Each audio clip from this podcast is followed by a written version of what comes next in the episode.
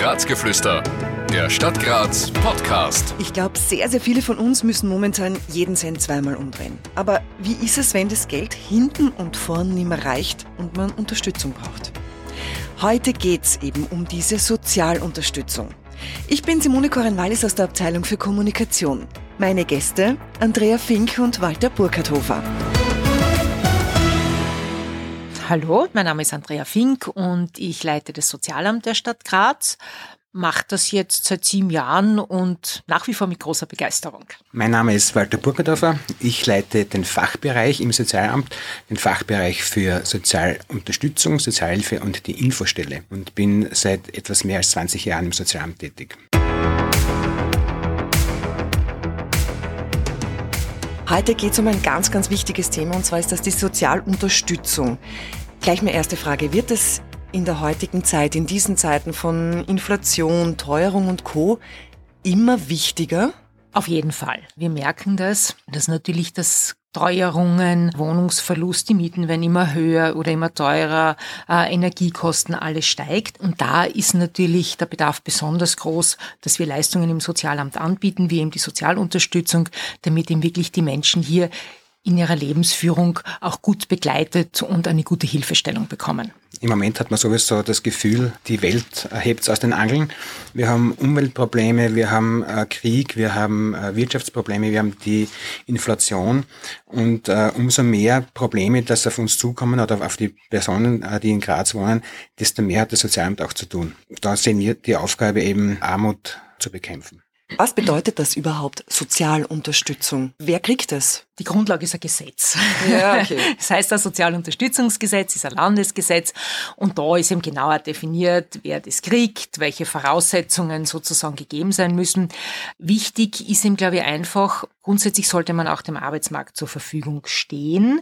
Das ist vielleicht ein wichtiger Hinweis. Äh, aber natürlich gibt es auch Personen, die dem auch gar nicht mehr zur Verfügung stehen können. Dann gibt es natürlich auch da Ausnahmen. Und ich glaube, am einfachsten, also bevor man da jetzt das alles aufzählt, das glaube ich, würde das etwas sprengen, den Rahmen. Rahmen äh, ist es am einfachsten, wenn man bei uns vorbeikommt im Sozialamt. Dafür gibt es auch die Infostelle im Referat oder bei der Sozialunterstützung in diesem Fachbereich, weil dort kann man sich genau erkundigen und dann sieht man, hat man überhaupt einen Anspruch oder nicht. Ist dieser Weg genau dieser schwierige Weg, dass wir, ich weiß jetzt nicht, ob es jetzt nur wir Österreicher sind oder wir Steirer, wir Grazer, sagen, ich traue mich da vielleicht jetzt gar nicht hin, weil ich will nicht arm sein? Das ist, glaube ich, ein europäisches Problem. Okay. Äh, in Mitteleuropa wird über Geld nicht äh, gesprochen. Entweder hat man es oder man hat es nicht. Bis man mal sich traut, ins Sozialamt zu gehen, diese Hürde äh, zu schaffen, die ist äh, sehr groß. Weil man dann wirklich äh, quasi vor fremden Personen sagt, man braucht Hilfe, man genau. braucht äh, Geld, ich kann das selber nicht mehr stemmen. Und es sind eben Personen, die entweder ein geringes Einkommen äh, oder gar kein Einkommen haben oder oder auch kein Vermögen haben und die sind dann auf die Sozialunterstützung angewiesen. Dieser Richtsatz, äh, der da immer wieder, oder dieser Höchstsatz, der da äh, besprochen wird, der richtet sich nach den äh, Ausgleichsrichtsatzbezieherinnen, das sind die Pensionisten mit Ausgleichszulage und ist derzeit etwa 1053 Euro. Wenn man jetzt äh, weniger verdient, hat man die Möglichkeit aufzustocken. Das heißt immer, das sind Sozialunterstützungsempfänger. Der Großteil sind Aufstocker. Über 75 Prozent äh, haben ein Einkommen, entweder durch Geringfügigkeit oder durch das Arbeitslosengeld oder ähm, Notstandshilfe. Also die gehen arbeiten oder die sind äh, vorübergehend arbeitslos, aber dieses Einkommen, was sie da erwirtschaften, ist unter dem Richtsatz und brauchen daher noch etwas dazu von uns. Und das ist 75 Prozent bekommen nur etwas dazu und nur ein kleiner Prozentsatz ist wirklich von der sozialen Unterstützung abhängig. Wir bieten alle Möglichkeiten an, sozusagen mit uns in Kontakt zu treten. Es ist erstens einmal persönlich bei uns vorbeizukommen.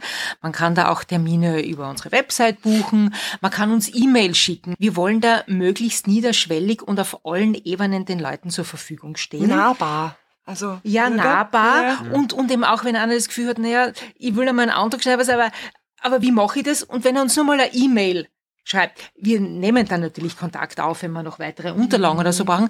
Aber das ist uns wichtig, dass wir wirklich alle Kanäle offen halten. Mhm. Natürlich steckt hinter jedem Antrag viel Bürokratie. Es ist Steuergeld, äh, das verwendet wird. Wir müssen bis auf den letzten Cent alles nachweisen, wer was warum bekommt. Das heißt, wir müssen ein Verfahren durchführen. Gott sei Dank äh, gibt es sehr viele äh, öffentliche Register, auf die wir zugreifen können. Also die Zeiten, wo jeder seine ganze Dokumentenmappe ins Amt mitnehmen muss, damit er alles dabei hat, äh, die sind vorbei. Also wir haben wirklich ein Aktenverfahren. Wir brauchen die Personen eigentlich nicht äh, im Amt. Natürlich äh, wollen wir die Leute kennenlernen. Wir wollen sie auch beraten, dass sie den Weg wieder aus der Sozialunterstützung hinausfinden. Es ist auch Ziel des Gesetzes die Wiedereingliederung und die berufliche Eingliederung. Das heißt, Sozialunterstützung soll keine Dauerleistung sein, sondern vorübergehend sein und mit Hilfe von Beratung und Begleitung wollen wir, dass die Menschen wieder Fuß fassen und von der Sozialunterstützung wieder wegkommen. Vielleicht dann gehen wir gleich auf diese Unterstützungsangebote auch ein. Kann man jetzt auch zu euch kommen, wenn ich sage, Puh, es wird schwer. Ich, ich weiß nicht, wie ich das jetzt da stemmen soll und ich brauche einfach ein paar Ratschläge. Ich weiß, die Banken machen das auch, aber das Sozialamt macht das auch, oder? Das Sozialamt macht das auch. Genau. Also wir haben auch jetzt unabhängig von der Sozialunterstützung und Infostelle, wir haben so eine Erstberatungsstelle.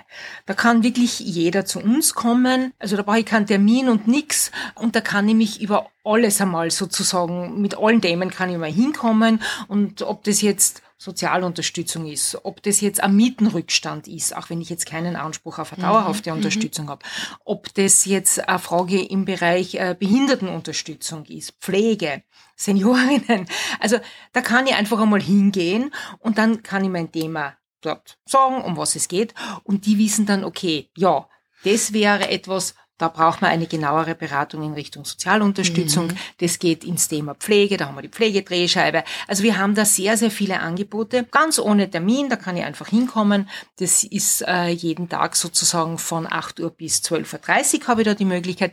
Und die schauen dann, wer ist dann zuständig, geht es um eine Sozialunterstützung, dann wird es sofort ein Termin vereinbart. Also auch wichtig ist, dass da der Anschluss sozusagen gleich äh, sehr schnell und unkompliziert klappt. Und es ist damit auch sichergestellt. Ich kann es überhaupt nicht greifen bei uns in Graz. Wie viele Personen bekommen eine Sozialunterstützung? Da gibt es ja sicher Zahlen, oder? Natürlich gibt es Zahlen. Ja, gesagt, da verweise ich an dich, weil du hast die Zahlen ja, besser im Bürokratie. Kopf. Nein, äh, es sind in etwa 9000 äh, Bezieherinnen und Bezieher, wobei ein Drittel circa Männer, ein Drittel Frauen und, man glaubt es nicht, aber mehr als ein Drittel sind Kinder.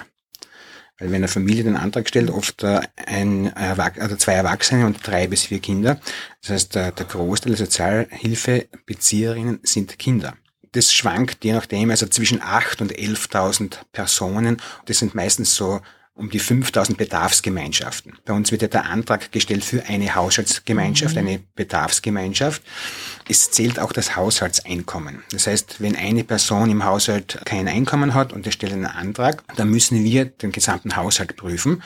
Und wenn es Unterhaltsverpflichtungen gibt und ein unterhaltsverpflichtete Person hat ein dementsprechendes Einkommen, hat er ja Unterhaltsverpflichtungen, das müssen wir dann auch gegenrechnen. Mhm. Da kann sein, dass äh, dann ein verminderter Anspruch oder eventuell sogar gar kein Anspruch entsteht. Wenn ein 16-Jähriger, und das können auch Minderjährige den Antrag stellen auf Sozialunterstützung, für sich einen Antrag stellt, weil er von der Schule geflogen ist, weil er beim AMS nichts kriegt, weil er keine Lehrstelle gefunden hat, dann müssen wir schauen, wohnt er bei seinen Eltern? Ja, die Eltern sind unterhaltsverpflichtet. Was haben die Eltern für Einkommen? Mhm. Und äh, wenn das äh, Einkommen dementsprechend über dem Richtsatz liegt, dann hat der äh, junge Mann oder diese junge Frau bei uns keinen Anspruch. Es hat mir jetzt, muss ich sagen, wirklich ich kurz Gänsehaut bekommen, wie ich mhm. das gehört habe mit ein Drittel Kinder. Also es hat mhm. mich schon sehr geschockt. Ja, da möchte ich vielleicht, ich meine, eben, wenn man hört 9000, das ist natürlich eine sehr große Anzahl. Aber eben, man muss wirklich sagen, dass ein großer Anteil davon einfach die Kinder sind, mhm. die eben mit diesen Familien oder in diesen Familien aufwachsen.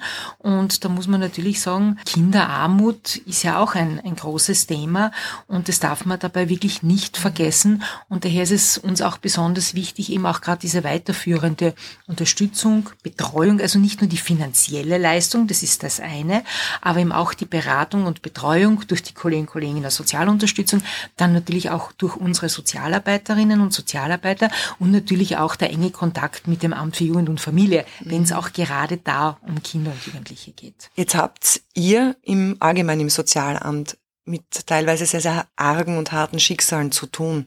Nimmt man das mit nach Hause? Wie geht's ihr damit um? Härtet man da ab? Na, ich glaube, man härtet da nie ab.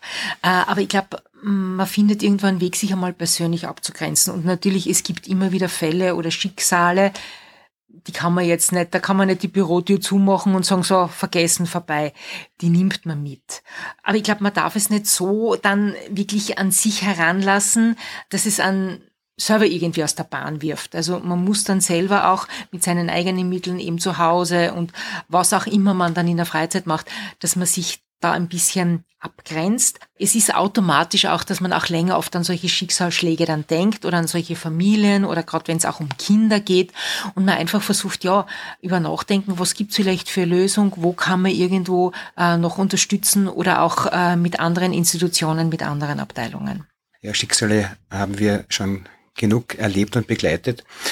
Aber mir ist es auch wichtig, diese Schicksale auch Leuten zu erklären, denen es ganz gut geht und die weit weg von dieser, von diesen Personen sind, dass es so etwas gibt, dass äh, es Leute gibt, die Hilfe brauchen.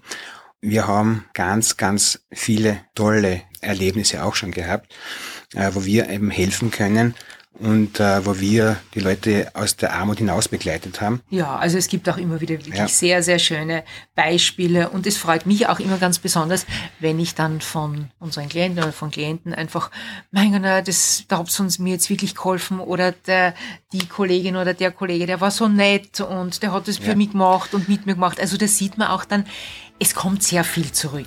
Und das gibt ja. einen, dass man da einfach auch immer wieder weitermacht. Das Gespräch ist oft viel wichtiger äh, als die Geldleistung am Ende des Monats. Graz. Die Stadt meines Lebens. Auch in der nächsten Folge geht es mehr oder weniger ums Geld, nämlich um den Equal Pay Day. Was ist das? Das ist der Tag, an dem Vollzeit arbeitende Männer bereits das Jahreseinkommen von Vollzeit arbeitenden Frauen erreicht haben. Und der ist bald. Wir hören uns. Ich freue mich. Ein Podcast der Stadt Graz 2023. Alle Rechte vorbehalten.